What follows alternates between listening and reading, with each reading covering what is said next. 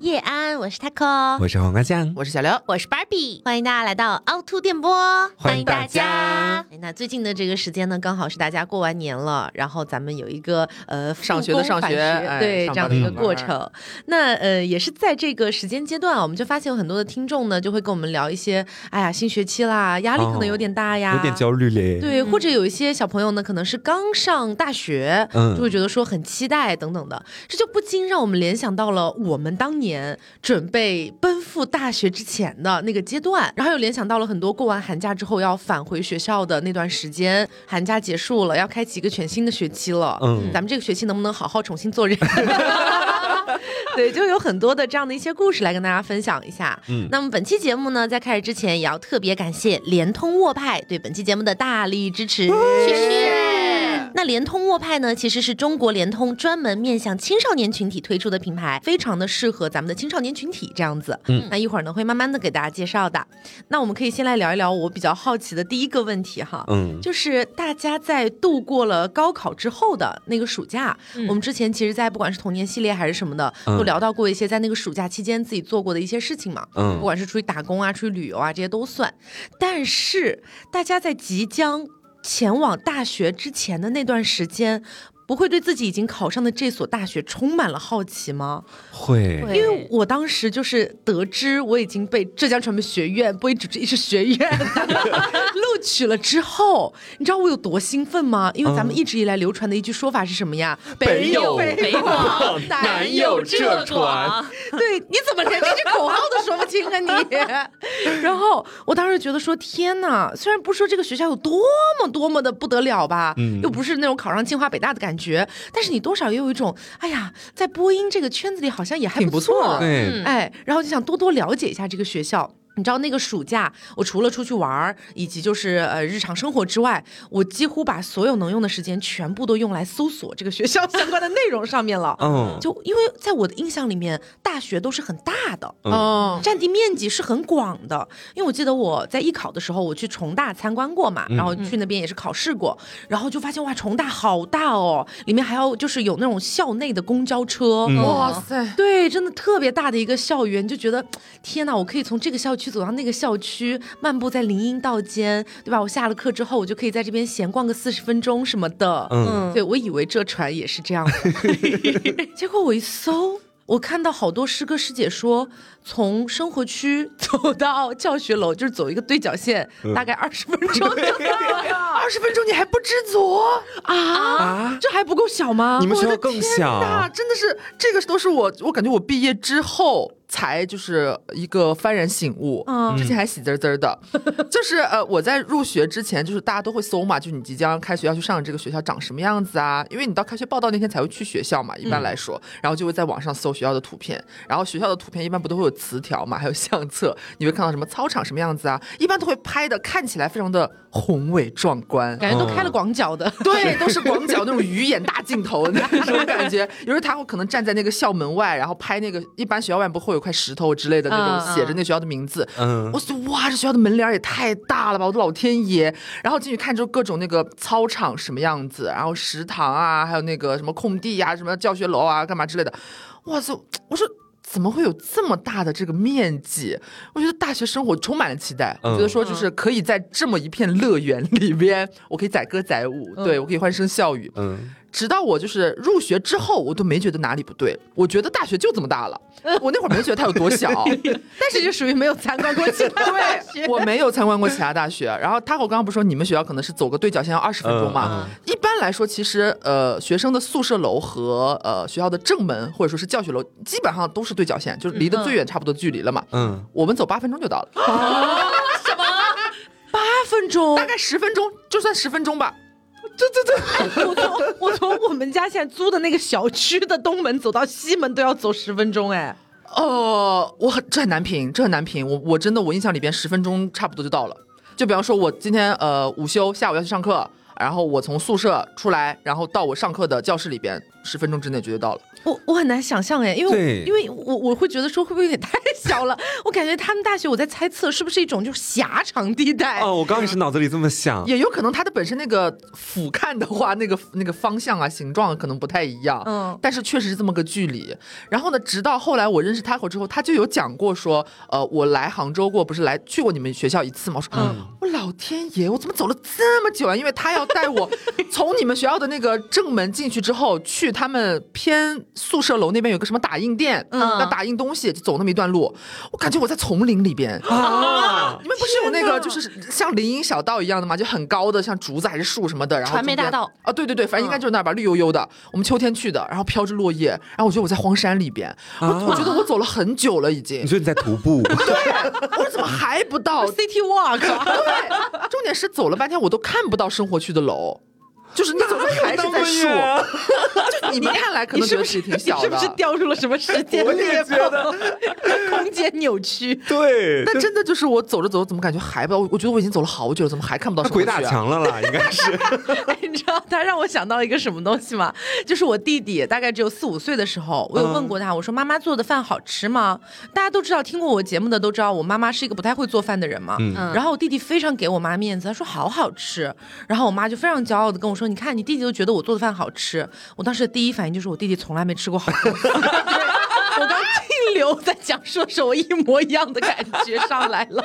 嗯，而且你知道，就是以前我对大学的认知其实是来自于我姐那边的，就是我姐她当时考到了我们呃市里面的一个大学，嗯，然后那个大学是相对来说比较大的。我记得有一次，我跟我奶奶还有我那个小姑一块儿就进她的那个学生宿舍，进到校园里面，然后我们是要开车进去的，嗯，然后到我姐的那个宿舍楼下还要把车停下，然后。很努力，很努力的才能找到我姐的寝室，真的很大那个学校。然后呢，我那个时候要到大学这边来嘛，就是我要上浙传，我跟我爸也是开着车啊一块儿过来。哎。到学校门口说学校不给停车，然后我们就是在路边找个地方停。嗯，然后我们当时下了车之后，我就想说，为什么就是不能停车呢？我就很奇怪。你当时不会担心吗？就是学校这么大，然后车又不能开进去，我跟我爸爸不会要徒步一个小时才能到？对，应该会走的累死，哎，烦死了。然后你知道，就是我当时其实我是在杭州艺考的，嗯，所以说我。等于是先建了我们学校的冰山一角，我个人是这么觉得的啊，因为那个考场就是一栋教学楼嘛，我就当时考完我就出去了。然后后面我跟我爸在漫步校园的时候，也是走到了刘前面说到的那个传媒大道，嗯，就是一眼望到头，因为在我的这个认知里面，我觉得。它最多大概三五百米米吧，撑死了。嗯，然后你走过去了之后，就走到我考试的那个教学楼，然后我以为那只是冰山一角，然后发现哎，它就是全部。对。全 部了，然后从教学楼继续往后走，哎，怎么出校门了？要 就离开了，然后我就觉得哇，这个整个学校其实比我想象的要小很多。对，因为因为说真的，就是我高中的那个呃，我在重庆读的那个高中，它属于是我们当地还算是比较有名且就是建设的也还不错的一个高中。嗯，我感觉浙传跟我高中差不多大。哦，所以我当时非常崩溃，就是因为我觉得我我的高中，我我不能接受我的高中和我的大学占地面积一样大，因为大家在想象当中都会觉得大学特别特别大，占地面积特别广，然后环境优美什么什么的，对，心里会有点落差的。对，我的落差也很大，就是我当时呃也是跟大家一样艺考嘛，我其实考了很多个学校的校考，就是从东北到北京到上海到武汉，然后到陕西，再到呃这个杭州。你是想旅游还是？想考试，想理由了啦。对，当时我把这些地方不是都跑遍了嘛。嗯。呃，但是浙传呢是唯一一个我没有来到杭州考试的学校。嗯。因为那一年呢，它是呃在全国一共安排了五个考点，就是你可以选择你离得比较近的，所以我选择了山西。嗯。就到了山西传媒学院去考浙传，所以我不太知道浙传学校到底是什么样子的。但是呢，山传咋样呀？山传，说实话，我觉得它比浙传大好几倍呢。真的，尊度尊度，因为我看楼很宏伟，这样子。对，你现在是山传招生办认证是吗？对的，你都不知道，我当时去考上市的时候，我觉得这个学校好高级，看起来好漂亮，好大。对我当时，呃，第一站嘛，我不是先去了东北，然后看了这个东北师范大学和吉林大学。到吉林大学的时候，我都惊呆了。我说，一个学校里为什么它还能有一个商场？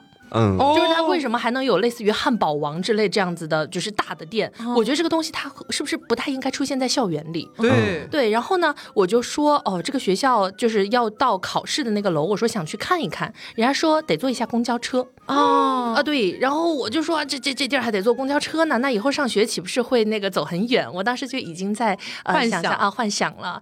后来呢，考完那边之后，我又到了北京，我看了中华女子学院，看了中国传媒大学，看了中央戏剧学院，看了中国戏曲学院，看了解放军艺术学院。啊，就是我走了很多个学校，发现其实北京这些学校呢，它没有很大。对我印象里，中传好像还也没有很大，呃，对，但是它比浙传我觉得要大大大。啊，对不起，怎么着还是比你们大点啊？对，但是就是中戏会比较小嘛，但是它不是有新校区，人也挺大的。嗯，然后后来呢，我又到了陕西，考了这个陕西师范大学和西北大学，这两个学校呢也很大，就属于那种北方的有点就是庄重的那种楼。我个人觉得，后来呢，我又考了上海戏剧学院和这个呃上海体育学院，就记得可真清啊！对，就这两个学校，它也是就是怎么，尤其上上体，它有一个楼是那种红色楼，一看就是感觉时间很久的那种，有点历史建筑的感觉。我会觉得说，哇，这个地方让人感觉好憧憬、好向往哎！而且它学校对面就是医院，就是很方便，方便就医。对，就是如果说遇到什么问题，直接去对面看病就行。后来呢，我还去了武汉大学。这武汉大学这个学校，我真的非常喜欢，就是那个它学校里面非常大，而且它不是就离东湖这些都很近嘛。然后我在那边骑着自行车，我就幻想自己的大学生活，尤其它里面有那种爬高上低的坡，我会觉得说，啊，那这样，因为我不是。嗯，高中在健身嘛，我说这样爬高上低，我是不是以后可以练一个翘臀呢？嗯，就是我会这样想。你可以顶起一瓶可乐。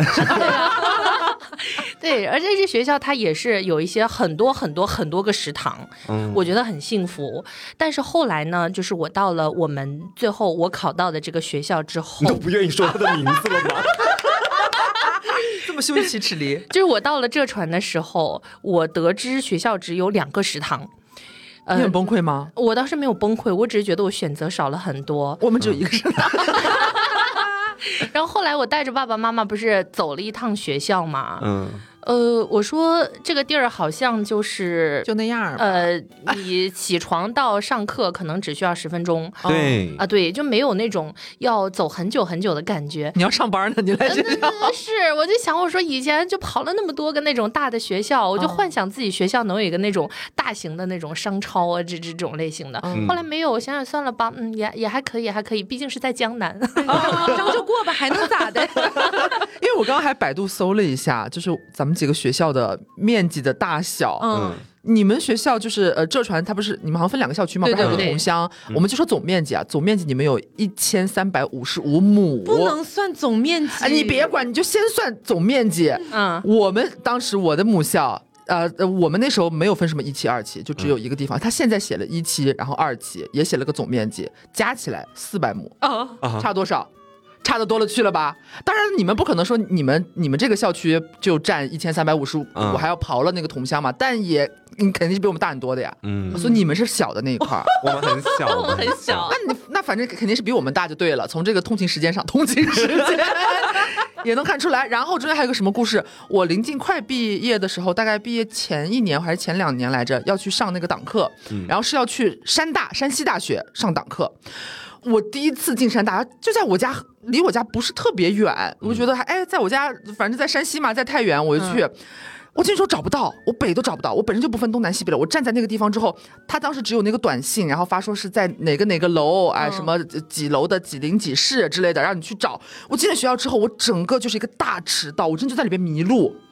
大到就你无法想象，然后 我就崩溃了。然后我是一个人去的，我没有人能问我。那时候还是略微有一点小小害羞和社恐的人，我没有办法做到说抓住人家一个学生问干嘛的。而且我是周末去的，嗯，没有什么学生，还蛮少的，又不上课。然后我刚刚搜了一下，山大也也分呃三个板块啊，但是加起来它有三千亩，就是。我就觉得这能对上号和你当时的那个眼见为实的那个冲击的那个感觉，就是我连什么楼在哪，这个楼是什么楼我都不知道，就是 我感觉去到了另一个另一个另一个国家还是哪里，我不认识，就哪里都找不到。你刘姥姥进了大观园，有种那种感觉，我真的不知道该往哪里走，这是还蛮印象深刻的。就去那种学校的时候，嗯，然后我记得其实我当时去我姐的学校的时候，它里面还会有各个那个广场的分布，嗯，然后广场上面会有同学在打羽毛球，然后进而我想到了就是我们的那个就是寝室楼，它其实楼与楼之间间隔相对来说还是比较近的，然后你只能看到横竖的两条街道，对，你就不要说在路上打羽毛球，你前脚刚打后脚，保安就得把你抬走，因为你干扰交通。对了，就我记得之前我在呃考武汉大学的时候，不是快到春天了嘛，当时是三月初。那个樱花还没有开，然后当时呢，我就看了很多攻略，就说武汉大学它是有樱花的，就说可以来到这个珞珈山看樱花。当时我就说哇，这个学校好浪漫啊，每年都可以看樱花。后来呢，才说它是在樱花开了之后，每年它不是都有预约嘛？嗯，我就觉得哇，这才是一个大学的样子，有这种有这种就是可以被别人就是呃怎么说来游览的一些。呃，小景点的感觉。景点。后来呢，我来到了我们学校哈，我们春天会开一种花，叫做石楠花。哈哈，我住二楼，一打开阳台，刚好就是石楠花 扑面而来那个香气。我住三楼，闻到的是一些石楠花的余韵，对，一些后调。哎，那刚刚不是讲了我们幻想中的大学校园吗？嗯，那你们在上大学之前有没有幻想过自己呢？因为毕竟我觉得大部分啊，很多人去上大学的时候，可能都是会离开家乡的，嗯，不一定会离开省，但是我觉得 maybe 可能会离开自己原本所在的那个城市，反正不在舒适区了。对对对对对，那又是一个人在外上学，然后又是一个全新的环境，全新的同学、老师，身边的所有人都换了，嗯，你会不会有点期待自己可以在校？园里面立住一个新的人设，当然，从头开始重新做。对，因为我高中很疯疯癫癫，就每天下课都跟别人追逐打闹，颠公是吗？对，就颠公的那种，就给基本上所有的朋友都留下了一个我很疯狂的印象。嗯，然后我当时在那个暑假我就痛定思痛，我想说我现在是一个知名啊，不是。还没有是一个知名的主持人，我梦想成为一个知名的主持人。那我现在上了大学之后，我就不能给自己留下任何的黑料。这样的话，以后就成名了之后，就没有人可以扒我的什么什么东西。嗯，然后我当时就这么想着进大学。现在你的作品就是你最大的黑料，什么破事你都说。然后你知道我当时最大的一个想象是我对身边同学的想象，就是我觉得说在我的心里面，浙传是非常神圣的一个学校，嗯，因为我是我们那个艺考培训机构第一个考上浙传的，这我已经讲了不知道多少遍了，他是那个起报上最大的那个，我能在家里挂块匾，就这个事情。然后我就会觉得说，嗯，那这个学校它全国排名第二，我现在进去学习的话，我觉得我们以后每个人都会是一个很优秀的主持人。然后我就会把我现在在艺考的过程当中碰到的所有特别优秀的那些考生，我都会把他们全部想象，他们要不去了浙传，要不去了中传。嗯，然后我就想说，嗯，我身边的同学都是那一批人，但为什么会选中我呢？我其实也那个时候有有点困惑在其中。但是呢，既然老师都已经把我抬到这么高的位置了，那我觉得我们就是平起平坐的。然后我当时我就想说，因为艺考的时候人会自卑，嗯，就是你看到别的那种长相特别帅的，然后穿西装，整个人很挺，就是主持人样子的，你真的会觉得自己跟他相差十万八千里，嗯。但是最后我们还是来到一个学校，所以我觉得心里还能就是宽慰一些。然后后面的时候就是。就我觉得这是一个破灭的过程，就是你开始第一次开班会的时候，你发现班上确实也有一些像你当年考试的时候看到那种考生一样的，就是很高，然后很硬朗。也有一些就是我以前在节目里讲过的，就是 纹了一条青龙在自己的手臂上面洗掉的，然后还有各种各样的。我发现大家好像不是我所想象当中的那种形象。你想象的是一个班站出来，所有人都跟那种就是山东大葱一样，非常的挺拔那种。对，然后二十个康辉老师，但其实实际上也有歪瓜裂枣。也有漏网之鱼，我是我就是其中一个。然后我当时我想打造的一个人设，就是我觉得说我好像没有办法去把自己弄成一个那种男子汉气概特别强烈的播音主持人。然后我当时我就特别想把自己往那种比较温柔一点的、春风化雨一点的那种。囧 哥，还有我们的鲁豫老师。就很想做那种访谈节目的主持人。嗯，然后我会觉得说不能够在班上就太跳，这样的话老师看到你他在想你的时候就不会觉得你比较适合做那种访谈节目啊，他就会觉得你是那种太活泼了有点儿。所以我当时在班上初次见面的时候，我不跟别人说话的，就身边的那些同学的话，大家都不认识。我进到教室，我会自己找一个最后排的位置，安安静静的坐下来，然后也不跟任何人讲话，就低着头玩手机。就当时我给我自己想象出来的形象都是，别人看到我像一朵莲花一样一世独立。想太多，但其实我觉得别人看到我就是会觉得我很社恐，仅此而已。然后后面是直到同班有一个同学主动过来跟我搭话，然后这时候还要改变一下自己的音色，就是不能够讲话那个起伏像我前面就做节目那样太高，可能会说啊，你好你好，嗯，你你叫什么名字呀？我来自安徽。啊，对我家乡来自宣城，我是徽州女人。就是那个做宣纸的，嗯，对对对，那你的家乡呢？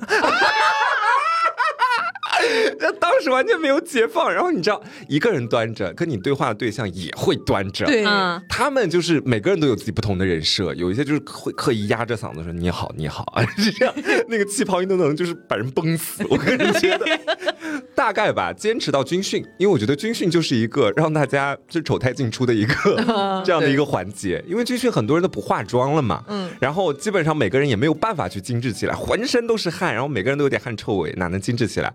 而且我那时候。每天就像一个鬼，我个人觉得，就是我在嗯，就是大学之前的那个暑假，我基本没怎么运动，然后突如其来让我在军训，我就觉得自己浑身都被抽干了，然后每天就气若游丝，更像一世独立的白莲了。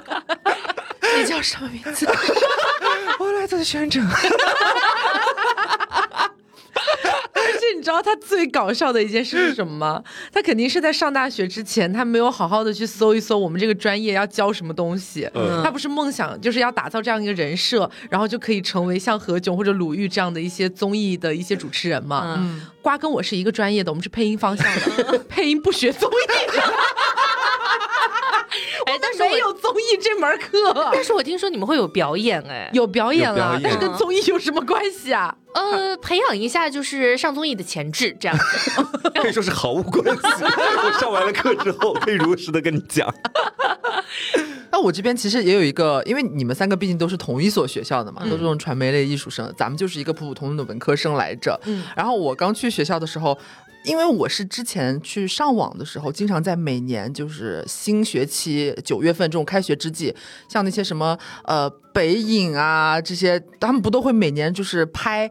新生入学时候那些非常漂亮和帅气的这一届的新生嘛，啊有有有，对，像微博啊什么网上都会有。然后那个时候我还没有离开过山西，是第一次要离开自己的城市去上学。在这之前呢，我一看的时候我就会觉得，是不是所有上大学的大一新生们其实都是那种感觉，嗯，就是很精致、很漂亮，然后就是很素净，但是又很美丽和帅气，嗯，然后每天可能就是穿着很朴素，但是气质很非凡，嗯，然后我心里边。其实压力很大，殊不知自己上的是实是师范，跟不不太搭关系的。但那时候没有这个印象，所以你隐隐的像瓜前面说的，会有一点点提前自卑的心理在，会担心，你就所以就会想要把自己呃打引号的包装的，好像我更无坚不摧一点。哎，我不是没见过世面或者干嘛那种感觉。即便我在那个时候还没有离开过我的家乡，然后到了学校之后呢？呃，我在报道第一天，报道第一天就会分配宿舍了嘛，就是你拿着行李过来，你可能就要带着你的行李去你分好的宿舍去，就规制好，就见到你的舍友了。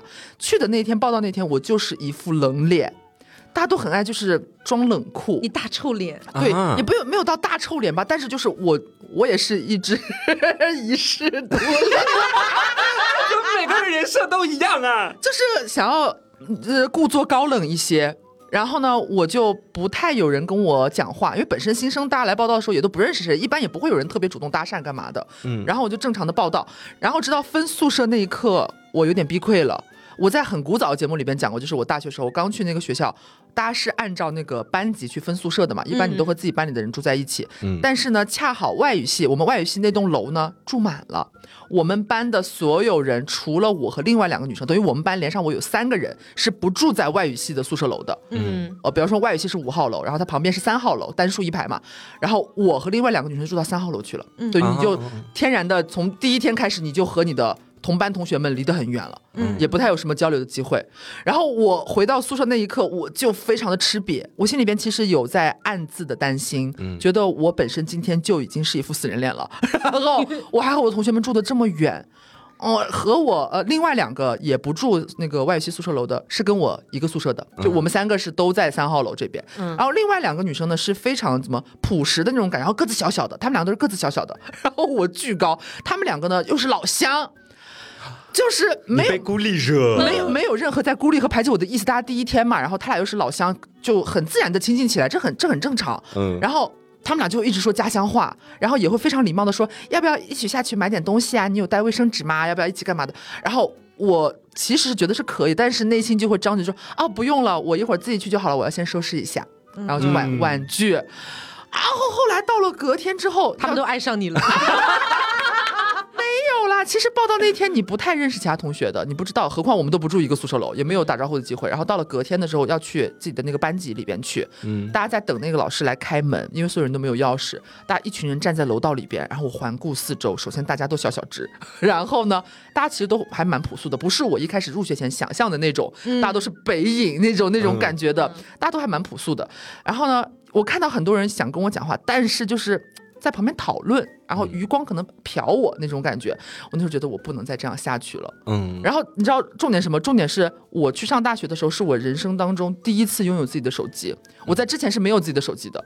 然后，哦，对，就是我比较，毕竟我年纪也在这儿，你知道，和你们的时代不太一样。我那时候是没有手机，上大学我才办了第一部手机，在学校里边选了那个号码。赶紧加各种同学们，然后后面紧接着不就开始竞选班长啊，干嘛的？我觉得我这个地理位置天不时地不利人不和呀，咱们必须得就是呃扛起一番重任，这样才能和大家就是融入起来，才有的后面的那些事情。他真的很爱权力，没有，为了当班长，为了当学生会主席，可以付出一切。没有。你第一次去自己一个人就是拥有第一台手机的时候，嗯，你去办那个套餐的时候应该很抓瞎吧？我首先是那个选号的时候很好笑，就是大家都会有那种执念嘛。比方说我选手机号码的时候，你非常想看有没有哎号码后几位，或者是这个整串数字里面有没有我的生日啊，或者我的年份啊，我选到，我有狠狠选到，我的我的生日就在里边，哦，用到现在对。哎，因为我当时第一次办那种套餐的时候，我其实是很迷茫的，嗯，就是我完全不知道这个流量多少个 G，还是说这个什么通话时间，我没有概念，对我完全没有概念，嗯，那其实这个时候呢，就可以选择我们的联通沃派了，对了，联通沃派呢，其实就是中国联通专门面向青少年群体推出的品牌，拥有超高的速率、超多的流量、游戏豪华礼包、专属信潮权益、休闲娱乐体验、教育畅听福利、生活特。特权好礼，专属的权益是超级多的，而且呢，毕竟它是面向青少年群体的嘛，所以呢，价格也是相当划算的，可以说是为大学生量身打造的套餐了。是喽，嗯，因为很多学校其实都不说 WiFi 快不快了，是压根儿就没有 WiFi。你骂我。学校就没有，我们学校就没有，所以流量包对于大学生来说肯定是相当重要的。那没有一个合适的套餐是真的非常的烧钱，而且呢，有 WiFi 的学校也不一定好得到哪儿去 啊。毕竟你又骂谁呢？我我说咱们母校呢，我们母校的这个 WiFi 就不太稳定啊，希望优化一下。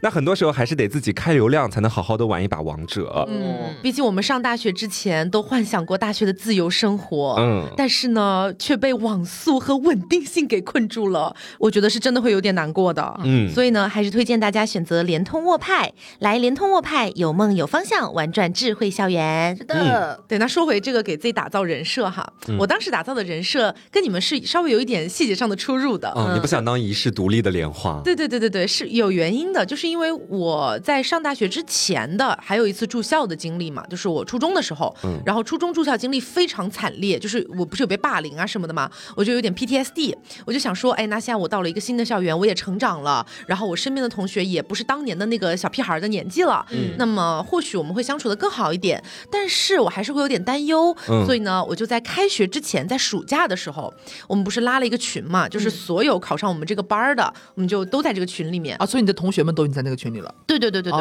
然后我当时就想说，哎，我要在这个群里好好的跟大家打好关系，这样的话，呃，虽然不知道以后我分到跟谁一起住，但是万一有一些跟我熟悉的分到一起了，那我日子是不是过得舒服一点？哦，所以你是那个在新生群里面你是会踊跃发言的人，对我在新生群里面噼噼啪啪的说。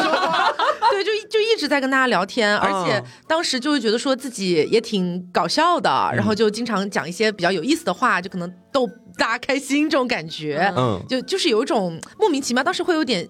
提前的讨好型人格出来了，嗯，对，然后呢，我就这样在那个群里面跟好多好多未来的同学打好了关系，哎，然后我觉得，哎呀，稳了稳了，以后不管怎么样，我应该不会在学校里面被欺负了，嗯，哎，然后就祈祷，因为当时我们班的女生大概是十几二十个嘛，然后我跟其中的大概有超过十个以上，我觉得关系都还是不错的，我就想说，那我们一个寝室分四个人住，大概率我会分到就是跟我关系概率，对我觉得应该没问题哈，然后就开学了，拿到那个。分寝室的那个单子，我看到我的另外三位室友，他们三个从来没在群里讲过话，这么准吗？我心都拔凉了，你知道吗？我都不知道该怎么办了。最好的朋友就住在隔壁。然后我就开始想，我说完蛋，会不会我就是呃，比如说去了宿舍之后，然后他们会不会觉得我在群里面话太多了，然后会不喜欢我，还是怎么？就自己内心戏特别特别多，就特别害怕。然后我当时就想说，好好好，那我现在已经知道我要跟谁一起住了，我跟他们都不熟。那么在这种情况下呢，我也不要说莫名其妙立一个高冷的人设，因为他们之前肯定在群里面看到过我的那种疯批的样子。对对对，对我觉得我不能打造一个高冷人设。然后我当时就脑子里转了很久，最后给自己选精心打造了一个。人设，那个人设是什么呢？就是我是大哥。谁在说话？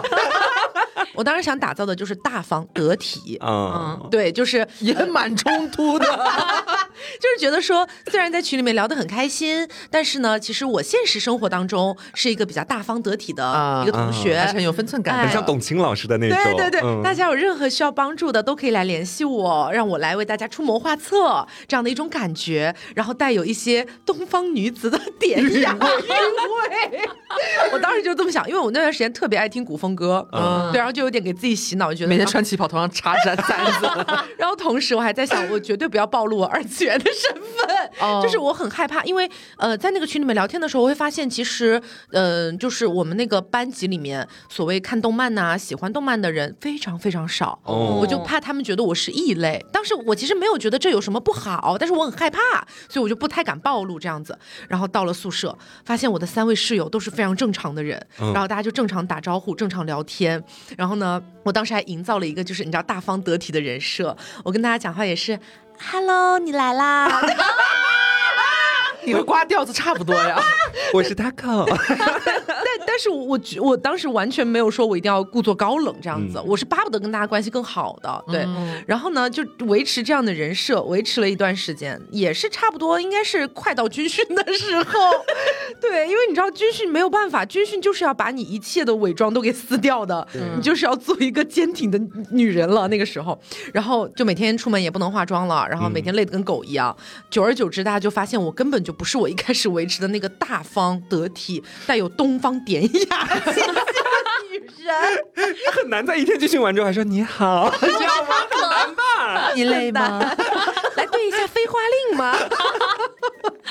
很难。嗯，我以前想给自己打造的人设，就是上大学之前，因为我个子很高，然后所以就是我妈妈很担心，就是我平时没有表情的时候，大家都会觉得我很凶，或者说觉得我很高冷，我就很害怕别人会觉得我是一个这样的人，所以呢，呃，我就想要给自己打造的一种就是那种活泼开朗、内蒙大女孩儿那种感觉。对我就说，哎，那我就多交一些朋友，呃，多参加一些社团，因为就是我这个人呢，怎么说，特别喜欢买东西。所以说，就是我内蒙的那个家里文具特别多，尤其是什么本儿啊、笔啊这些特别多。我就想说，既然以前东西这么多，家里堆得满满的，那我以后的宿舍呢，一定要非常简洁。哦，我也立过这种 flag，是吧？我就想说，那以前都那么多大学，就是大家要轻便一点嘛。嗯。而且这样的话，就是因为我大学是第一次就是住宿舍，以前都是走读的。哦，我也是。对，就没有体验过那种集体的感觉。然后我就看那个之前网上有很多说那种什么宿舍矛盾啊啥的啊。对，我就很害怕，万一就是比如说自己东西多，或者是因为一些卫生问题，大家会吵架，所以的。嗯。然后我就呃说，那就以后少买一点东西，以后让你的宿舍就又简洁又简单，平时就一个包包一套衣服。对，然后每天呢，我给自己规划的生活是什么？因为我提前都已经查好了，说学校哪些社团或者是哪些组织是挺好的，就是你可以去报名参加的。我先把这些查好，我就把自己的这个每天的时间安排安排特别紧凑，就是什么早上投简历是吗？啊，对对对，投简历，什么早上什么时候社团活动，然后什么时候是哪里哪里开会，什么时候是训练，这样。对呀，所以说我觉得巴老师根本就不像 P 人啊，他就是 J 人啊。但是 你执行不了吗？对，就是我，我在提前就是上大学之前，把这些一切都想好了之后，到了大学，尤其是见到了同学们之后，我就打开了。嗯，就确实我是活泼开朗大女孩，但是有点过，但是是没有规划的活泼开朗。对，就是我有点过分活泼开朗，就跟大家的关系都搞得就是比较的，就是开开开，就是呃，怎么说呢？就每天比较乱。没有，我们班一共八个男生，呃。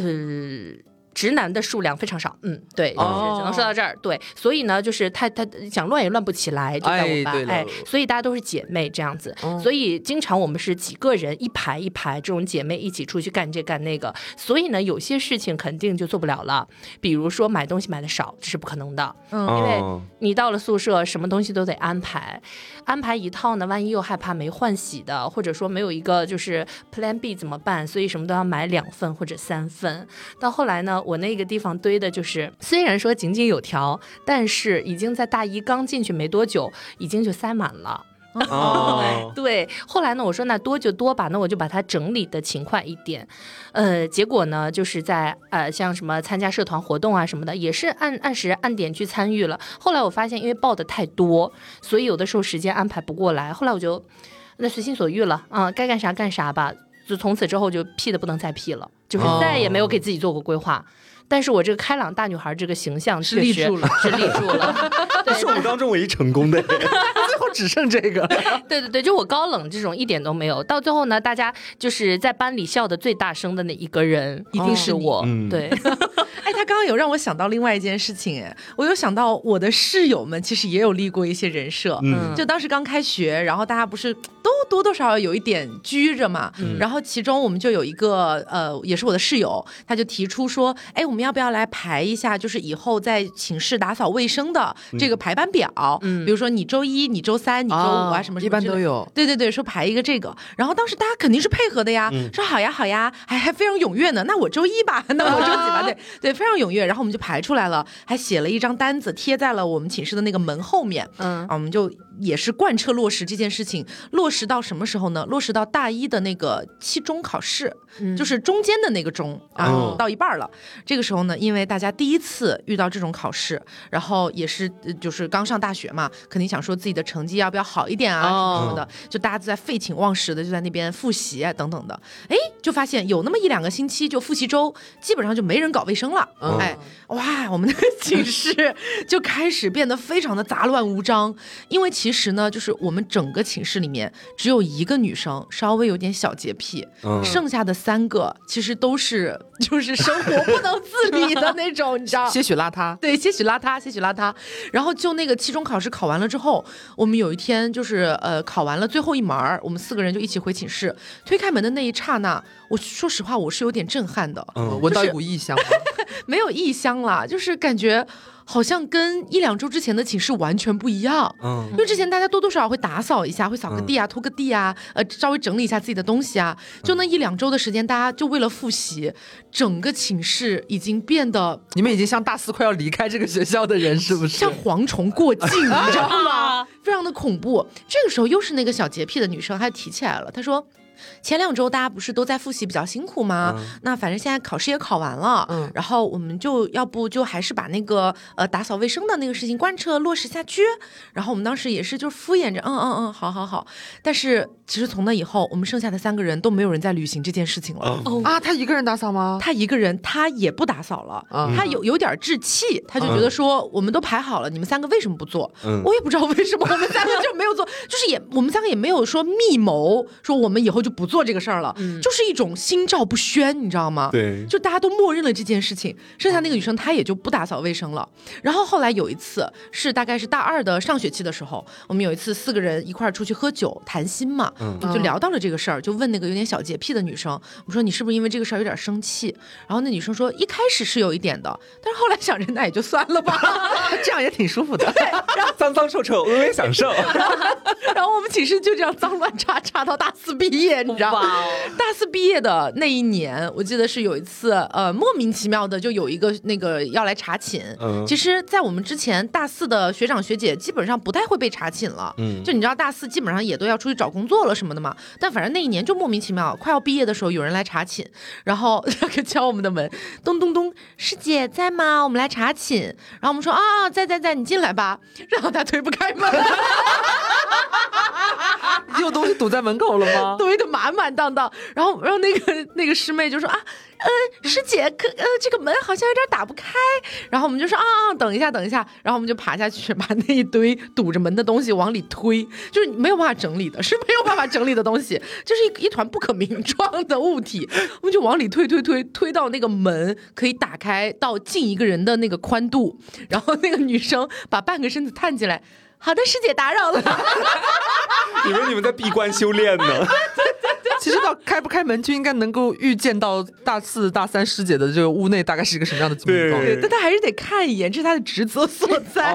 哎，我跟你说，打扫卫生这个事情真的是非常反差的。就是我们一开始也是，就四个人，四个男生刚刚见面的时候，我们就都纷纷表明说，哦，我是很爱干净的，你也是啊，大家都很爱干净，那真的太巧了，我们分到一个寝室，我们以后肯定就是文明标兵。这么觉得，然后你知道我们当时看到整个寝室，我们还很想给它布置一下，觉得那个白墙不太漂亮，我们还专门买了那种贴纸，嗯，就我们几个人合资一起，然后大家就呃大概忙活了两天，每天都有个固定的时间，我们整体的去给宿舍进行改造，贴贴纸，然后又给自己的那个台面还有衣柜门都贴上喜欢的贴纸，哦哟，然后就那几天我们的寝室像个仓库，但是我们都知道这个像仓库不会很久，因为后面我们也把它全部都打扫干净了，嗯。嗯，然后就这样大概维持了到军训结束吧，半个月吧。对，也就是刚贴完大概一周之后，我就发现，哎，大家开始有点原形毕露了。这个时候，我其实也有点不想打扫卫生了。是从哪里开始发现的呢？是原本我们寝室卫生间的那个垃圾桶，就你就是擦完屁屁之后，不是要把纸丢到垃圾桶里去吗？嗯，就看它那个纸水涨船高。越来越高吗？对，但是没有任何人去动它，你就觉得有点不对劲。然后这个时候，我我记不清楚我们寝室是有谁突然说了一句，他说：“哦，那个卫生间的纸，呃，有点高了，这次我就先给它丢了吧。”啊，到后面的时候，我们就大家每个人看到谁看到满了就轮换丢。然后我们当时说：“好的，好的，好的。”哎呀，搞忘了这两天有点太忙了，不好意思。然后。就是我记得应该是每个人都丢完一轮了，应该也不记得就是大概丢了多少次了。反正我是到后面看到满了之后，我心里面会有种不爽的感觉，嗯，因为我会觉得前几天不就是我丢的吗？那这次又是谁没有丢？哦，我就会想说，那你们都不爱干净，我干嘛爱干净？我就这么想哦，很容易这样的，其实对吧？因为那个丢垃圾，他其实并不是说他要去给每个人打个电话说今天我丢了垃圾哦，他肯定不会这样子嘛。所以说你老会觉得前几天是我丢的，那现在有垃圾就是别人没丢。然后就会生别人的气，然后就不想把那个垃圾丢掉。然后其他几个人也是这么想的。嗯。然后你知道，就是到后面那个已经堆到像水池台那么高啊，就整个纸堆到那么高啊，好恶心。对。然后这个时候，我们还有一个室友特别贱，他拿个记号笔在那个最上面那一层 像量身高一样吗？线，对，说最高点。然后把那一袋的垃圾，就是跟我们说，我们真的不能不丢了，要不然大厦将颓。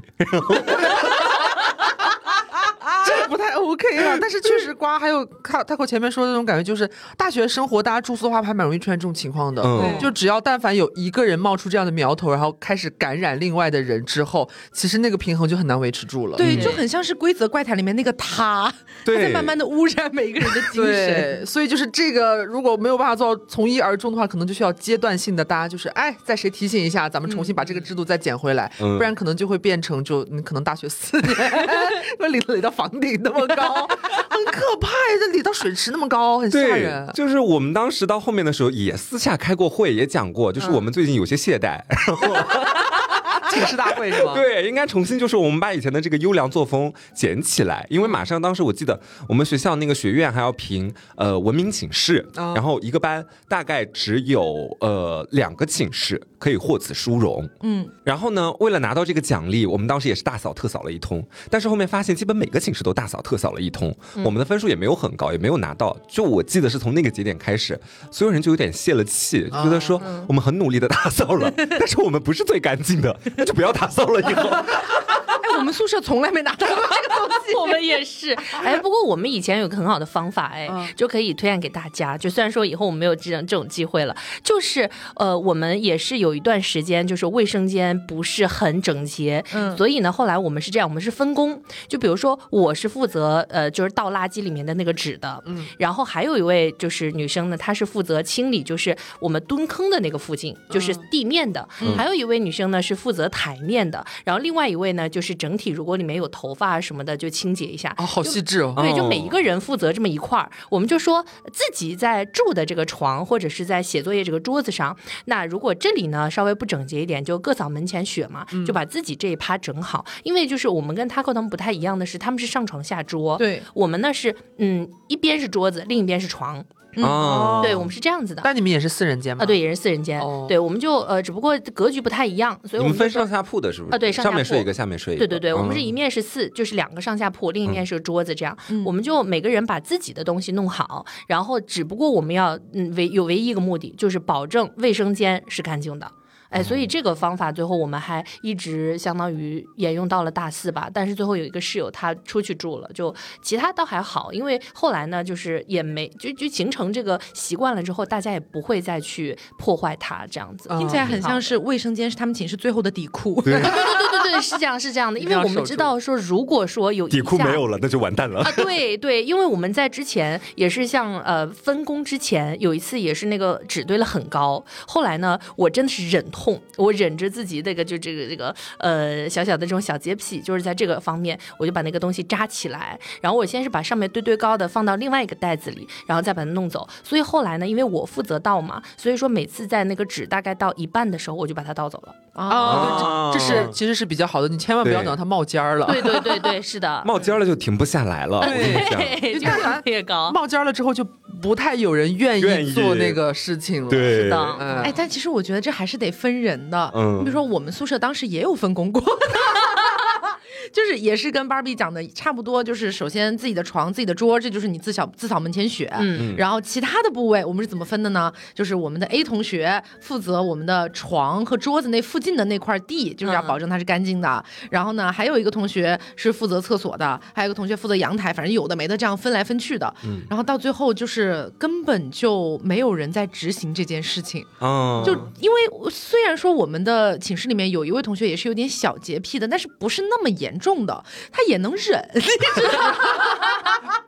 怕的就是也能忍。对他可能忍着忍着他也就随随意了。嗯，但是我们其实有一点好呢，就是大家还是会有的时候看到，比如说地上真的有点脏了，不管是谁，还是会扫一扫、拖一拖的。嗯，就是它可能是一个随机偶发事件，但是至少我们保证我们寝室是比较干净的。嗯，它只是乱，它不是脏，你知道吧？啊，对，对我们寝室呃住了四年，虽然说乱七八糟的，但是从来没有出现过什么蟑螂啊之类的。这种生物，嗯，但是我们隔壁寝室有。没有跑过来过吗？没有，从来没有。哎呀，听起来很吓人啊！对我还去帮隔壁寝室打过蟑螂。你知道，就我是一个非常怕蟑螂的人，但是我是那种遇强则强，遇弱则弱的人啊。不对，说反了，遇强则弱，遇弱则强。遇遇强则弱啦，遇弱则强啦。嗯，就当时是好像只有我一个人还在宿舍了，其他人好像就提前走了，还是回家了什么的。然后我们隔壁寝室就在我们那个群里面就求助，说我们寝室出现了一只大蟑螂，救命啊！我们没有人敢去对它怎么样啊。我记得你有讲过这个。对，然后我就有冲到他们寝室去拿书 把那个蟑 蟑螂给砸死。哇哦，这是我的就是人生高光时刻。形象伟岸了起来。哎，那大家上大学期间有没有什么特别期待的一些时间节点啊？哦，因为我刚刚突然想起来，我好像每年都很期待毕业班。的毕业典礼这件事情，就不管我是大一大二大三哪一个学年，因为大四就是我自己的毕业典礼了嘛。对，但是我有在想为什么哈，好像有一个原因，是因为我们这个专业就这个方向配音这个事儿，它是二零一零年我们学校才开的，嗯，所以二零一零年是首届配音班，而且你们好像一年只有一个班，是不是？对，我们一年只有一个班，对我们很金贵。然后我们一个班顶格四十个人，然后其中可能还会有一些，比如说中途休学了呀，或者去别的地方了呀，或者别的安排，对，有别的安排，可能最终毕业的也就三十来个人，嗯，然后你就会觉得人又很少，然后大家学这个专业嘛，就是未来也嗯不知道到底是去哪个方向什么什么的，大家多多少少会有一点凝聚力。然后我记得那一年是我刚入校，就是二零一四年，然后二零一零级他们不就毕业了嘛，对，然后当时呢，就是因为首届配音班的毕业典礼，然后其实邀请了整个学院过去参观，对。然后我记得当时我们那个大师哥，我们就称为真的是祖师爷级别的大师哥，毕竟他们是我们学校第一届嘛。嗯。然后他们当时呢，就是呃，还专门到我们的那个小群里面，还跟我们说了一下，就是让有一个同学把那个大师哥拉进来了。嗯。大师哥说完又退群了。对 对，大师哥来了之后说，呃，因为呢，就是他们是首届配音班，然后他们毕业的时候我们刚好入校。哦。对他们觉得有一种就是传承。传承对，有一种传承，然后就说专门给我们班的同学留了最靠前的那块位置，哇，好感人哦！对我当时特别感动，然后我们当时就一起去了那个毕业典礼的现场，然后那个现场呢，就是最前面的那块位置吧，就是说是给我们班留的，确实是给我们班留的，但是你难免会有一些其他班的同学提前就已经占座了，那你也不好去跟他说什么，你总不能把聊天记录拿出来，你看大师哥给我讲，对 对，大小姐驾到，通通敞开，对也也不好，然后。呃，因为我记得当时那个毕业晚会应该是在晚上六点还是七点的时候开的。嗯，那我跟我的那个室友，然后我们是呃有点不是特别掐着点儿，但是也没有提前特别久，就可能是比如说六点开，我们五点半到的。嗯，然后那个地方已经没有我们的座位了。哦，对，已经没有了。然后我们当时就想，那怎么办？我们还是很想看大师哥的，就开始你知道，这个时候大师哥就是来群里的那个大师哥，突然从我们旁边路过，他说：“哎，你俩怎么在这儿啊？”他可能就是呃，因为打过照面。他认识我们两个，知道我们是一四级的配音班的，然后我们就说师哥，我们没有位置坐了啊，什么什么的。然后师哥说啊，没位置了，没事没事，你俩跟我来。嗯，然后又把我俩领到一个就是。也是一个就是视野很好的一个区域，相当于是在最中心的那一块偏旁边一点点，然后专门就是说没没事没事没事，你俩坐这儿就好了。然后我俩坐定了之后，就发现旁边的人我们全都不认识。哦，后来我们盘了一下，好像是大师哥他们那一级就二零一零级的其他的专业的同学的位置，就让我们坐那儿了。然后那天看你也毕业了，今天这场晚会就是就把你俩送走了。就坐在那儿看，那一天晚上其实，呃，我已经不记得他们表演了什么样的节目了，嗯，呃，唯一记得的可能是里面有一段配音秀配的特别好。那除了这个之外，我其实印象不是很深刻了，但是当时那种感觉很深刻，嗯，就觉得说啊，这是我们学校第一届配音班的毕业，然后。他们毕业的时候，我们入校了，然后那种感觉特别特别强烈，所以后来每一届配音班的这个毕业的晚会，我都会去看，然后我会觉得非常的有意思，而且每一次去参加这种毕业晚会，都会让我的心里面就是我会觉得说，我会更加坚定我想成为一个配音演员的这个想法。直到大三，我之前在节目上讲过嘛，直到大三那一年，我们的老师劝告我们不要当配音演员，说你如果干的就是不是特别出彩的话，就是未来不一定会对发展可能会有点受限制什么什么的。然后后来又放弃了这个想法，但是现在每每回想起那一次次的那个毕业晚会，我都挺感动的。嗯，我觉得跟你比起来，我真的好功利哦。我的整个大学，就是我期待的时间点，在我大一到大二的时候，会期待每一个比赛的时间点。够当时我对，当时我会参加很多主持人的比赛哦，就是可能这个是江苏卫视办的，那个是什么卫视办的，只要看到有卫视作为前缀的，我就会火速去参加。然后卫视。金线不能说，再说一个宣金线有金线电视台，就是，然后当时有的时候也会去外地参加比赛，所以我会去关注各种各样的信息。然后有的时候我们的其他同学，包括老师，可能也会把一些电视台举办的比赛的那个公众号推文转发到我们班班群里面。然后我基本上就每一次都会看准时间去参加。然后呢，这个大概到了大三大四吧，我记得我在其他节目里面有讲过，就是我到大三大四的时候是我的一个转折期，就我忽然发现。完了，我当不了主持人了，我接下来我要找点别的活干。然后也就是在大三、大四才开始正式对电台上心。嗯，然后大三、大四我最期待的事情就是台里面的职务变动。每年换血是吗？对，每年换血，就是美美的换一下，观察一下台里面今年的局势，然后再猜测一下自己的可能性，然后再继续努力，算是对这一年自己的一个小小工作总结啊，职业生涯的复盘。对，看看能不能就当个小官儿。就直到大学毕业，我真的很功利。这么讲的话也很正常啊。你每年都在等着当台长，是吧？然后当台长，台长，等着当主持人。那包老师呢？我原来就是呃，说起来有点矫情，因为呢，就是我原来特别羡慕，就是 Taco 跟瓜他们的那个学院，他们是播音主持艺术学院嘛。我们原来叫国际文化传播学院，因为对，因为我是学英汉双语播音的。嗯嗯，就是可能说呃，学这个播音主持本科的，他们就是在这个综艺啊、新闻方面会有很多课程。嗯，Taco 他们呢又有表演课，又有配音课，然后以及他们学院还有个礼仪专业，还有一些那种就是能就是走一走啊，或者是表演一下这种的课程。但是我们呢，就是一半英语一半播音。虽然说我也在学英语嘛，啊，当然哦。对，就我们还有就是播，我们还有英英文的播音上镜这样子。对，虽然说我也很喜欢英文，但是说实话，我原来就是很想当一名就是呃那种央视的很正气的那种主持人董卿啊，对对对，就呃但是新闻类型的啊，比较正海峡，哎对，差不多啊，海峡老师、李子萌老师这样子的啊。我原来真的就是觉得自己是一个在播音方面会有建树的人，但是后来呢，我发现就是我们学院大多数同学都在学。英语这个方面很上心，对，就是学播音的同学就比较少，就是大家呢感觉说，呃，去了之后受这个环境影响嘛，很多都想出国啊，或者说呃考一些英语的等级什么的。但是我真的是很想好好学播音，只想上春晚。进错学院了呀！是我，然后我真的很想很想学播音，所以就我当时也是在上学之前查到了浙传有一个社团叫朗诵团嘛，说这个社团很牛，它也很难考，所以我那会儿大学真的是拼尽全力了，拿到了我们国传不是只有一个名额嘛，每年他招二十五个，但是二十四个都是他们学院的。对对，只有一个是国传的，因。为因为朗诵团基本上就是以我们学院去建立起来的，对什么什么的，你们还不如不招他那一个那？什么鄙视链，只留一个名额给人家，对，就是我什么事儿啊？对啊，我们又不是朗诵团的，他们朗诵团可是跟我们电台完全就是那个就是干的吗？一对的，对我当时就是就是那一个名额，我努力努力非常努力，他是有初试、复试、三试，最后还有笔试的，中了吗？哦，中了，我就是那个幸运鹅，lucky dog。啊，对我就进去了。进去之后，我非常认真的对待每一次的团训，就是我们每周不是有一次团训，一次团课嘛？团训团课我都非常认真。我当时每一年期待的是什么？就是呃，每一周的团训和团课，我要好好朗诵，我要好好播新闻。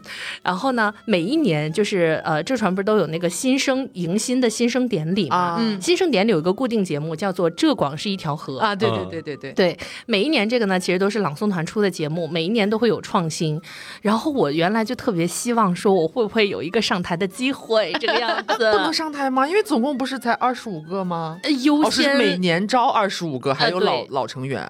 对，是的，就每一年要有老成员来传承，就是当领导，然后下面有招新生这样子。嗯，呃，说说句实话，好像每一年最后上台的都是就是 Taco 他们学院的呃师哥师姐们啊，对，米八楼啊，对，所以我在下面就是暗暗羡慕。有的时候我想说，有没有一些什么小活动啊，或者什么可以就是呃一展自己的风采这样子。所以其实我大学的时候每天都在期待什么时候可以多播几篇新闻。什么时候可以在这个播音方面，我能够就是更加更加的专业啊，是这样子，所以就一直都是在向播音这个方面努力着。哦，丽江好辛苦啊！我也觉得了，是了。然后我我其实那会儿一直很后悔，像瓜说他不是经常参加比赛什么的嘛，但是因为我们学院呢，老师啊什么的，关于这些比赛就不是像就是呃他和他们学院一样发的那么多，嗯，就是我们只有偶尔几次，可能老师会想起来发过来，你可能都不知道，我就不知道，完全不知道。就每次看播院的同学，大家都发朋友圈什么参加这个参加那个，我在拿到的时候，我说人家都已经参加完了，我才刚看到这个消息。哎，这确实。是信息闭塞，对的对的。但是你也另辟蹊径了呀，就学习编故事，还有写剧本，就是去读编导专业的啦。每天跟在寝室苦思冥想编新故事出来，多院是吧？给你们全部都写上，看我以后怎么造谣。那我可能就不太一样了，因为呃，我学那个外外语专业是文文科生嘛，然后去师范的时候，其实学校里边就像是普通很多的大学一样，我们不太有这么多，就像什么播音主持啊这种类型的那种比赛。嗯。但是经常就是我可能每年比较固定会期待的节点，一个是每年的新生入学报道，这是肯定的。嗯。因为新生入学之后，马上我觉得就是新生每年一来，他就会有蛮长一段时间一连串的。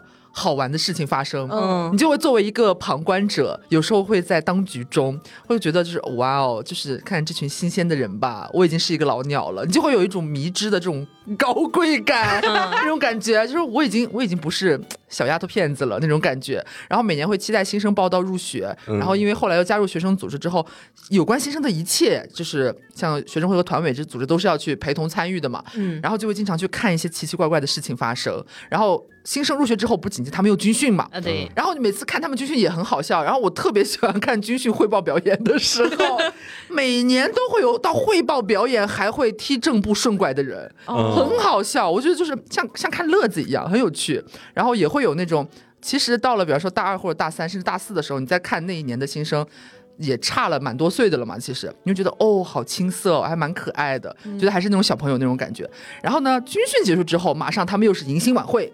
就是在我们学校是这样，就是就这种事情是接连发生的。我们也是，我们也是。对，然后这种结束之后，差不多马上可能到了呃夏季运动会吧，应该是可能要隔年了，具体时间点我忘了，反正就是每年会有固定的运动会。这种时候就是我觉得非常诙谐荒诞的时刻，因为在正常的学习的这个时间当中呢，可能大家都是以系部生活为主嘛，先活自己的小小的班级，然后可能班级和班级之间有时候还会有一些不对付，因为我们学校就是属于那种呃查各方面东西比较严。它会有各种各样的量化考核，嗯，它不是针对于说呃每一级谁是，就是整个整个外语系不分你是你是大几的，所有的班每一周都会有一个量化表格，管你是大几，反正就是排名。哦，所以你就会有对某一些班会有一些或好或坏的刻板印象，嗯，比如说他们班这些东西咬看得很死，他们班主任也很看重这个事情，他们非常的就是严谨。啊，然后有些班级很散漫或者干嘛的，然后有一些在头上的这种班级呢，就会互相其实隐隐看不爽对方，嗯，就想要争个第一嘛，会有这种集体荣誉感上来，嗯，然后这种情况下一般都是在日常生活当中，可能是系部里边班级和班级之间有时候有点这种东西，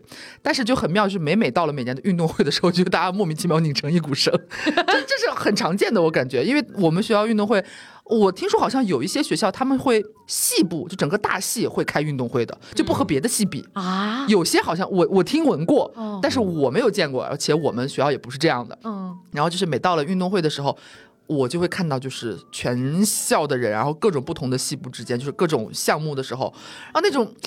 听起来有点关，但是真的会在那种时刻感受到，就是人类的情感是很多样和复杂的那种迷之集体荣誉感，还会让你觉得挺燃的。所以我每年也很喜欢看运动会。哦，我给你讲一个反例。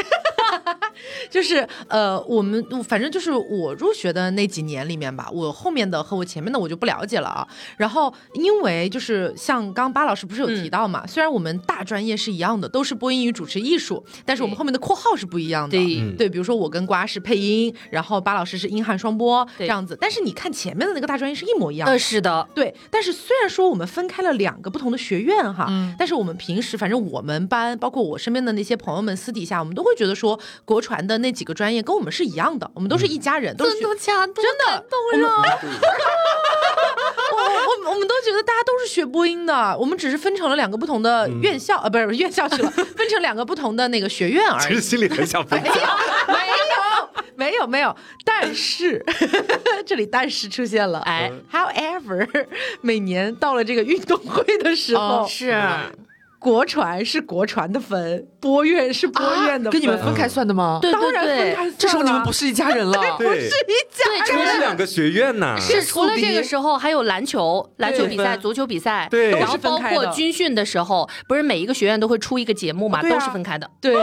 然后你知道吗？这是一种很割裂的状态，就是平时可能因为大家私底下，呃，虽然我们课可能不是统一的，但是可能有很多社团，大家是在一块儿的。对对对对。所以我我也有很多国传的好朋友，然后大家平时就是完全没有说要去区分你是国传的，我是播院的。对啊，大人不也是国传的？对，完全没有在区分这个东西。但是啊，比如说到了这个运动会，比如说那个什么四百米啊，或者四乘一百米接力啊这种哈，然后其中不是就会分播院的队和国传的队嘛？然后我记得有一次，就是某一年的运动会哪一天我忘。忘记了，反正就是我身边有个朋友，这个朋友呢就是在为他的国传的那个好朋友加油打气，说加油啊，你你快你快跑啊，什么什么之类的。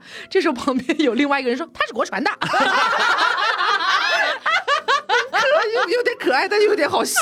对，干嘛？而且我们每次比赛不是前面都有那个喊的标语嘛？每次都是他们学院一个，我们学院一个，然后他们什么波院波院我们最强，什么我们最棒，然后我们国传国传国传我们最牛，就是 一生的宿敌人。好吧，那今天就是给大家分享了很多我们在大学期间以及上大学之前的很多的想法以及故事吧。嗯，那我觉得可能大学四年也是人的一生当中可能是最莽撞、最天真，但是也是最珍贵、最难忘的一段时光。嗯，毕竟当时的我们才二十岁不到。对，我现在回过头来还是会觉得上大学那几年是我，即便现在三十岁了，我还是觉得那是我最快乐的几年。对我，我永远记得军训的时候，我们全班一起大喊着“荧幕之后曼妙声优”。在军训的时候，反正我这个年纪现在是喊不出来这八个字了。就是有很多很经典的、留在印象里面很深刻的故事，其实都是在大学的时候发生的，包括什么掉井盖啊，然后在军训 低血糖晕倒，然后倒之前说我要晕倒了。都很有趣了，其实。对，我觉得有个很重要的点，是因为那个时候的我们，可能心里面不会有太多的谨慎小心这种感觉，嗯，而是好像我们大家都有一个目标，然后要为了这个目标勇往直前，一腔热血，一腔孤勇的那种感觉了。嗯，我觉得也正是因为有了这段时光，然后如果我们在毕业之后，可能遭遇到了一些社会上的小小的打磨、小小的挫折，都能够从回忆里面去找到重新出发的力量。嗯，那在这段难忘的时光里面，联通沃派也会一直陪伴着你，为你的梦想。加油鼓劲儿！那么在节目的最后呢，让我们再次感谢联通沃派对本期节目的大力支持，谢谢！来联通沃派，有梦有方向，玩转智慧校园吧！是的，那今天节目就到这里啦！我是 taco，我是黄瓜酱，我是小刘，我是 Barbie，别着急，慢慢来，拜拜，拜拜。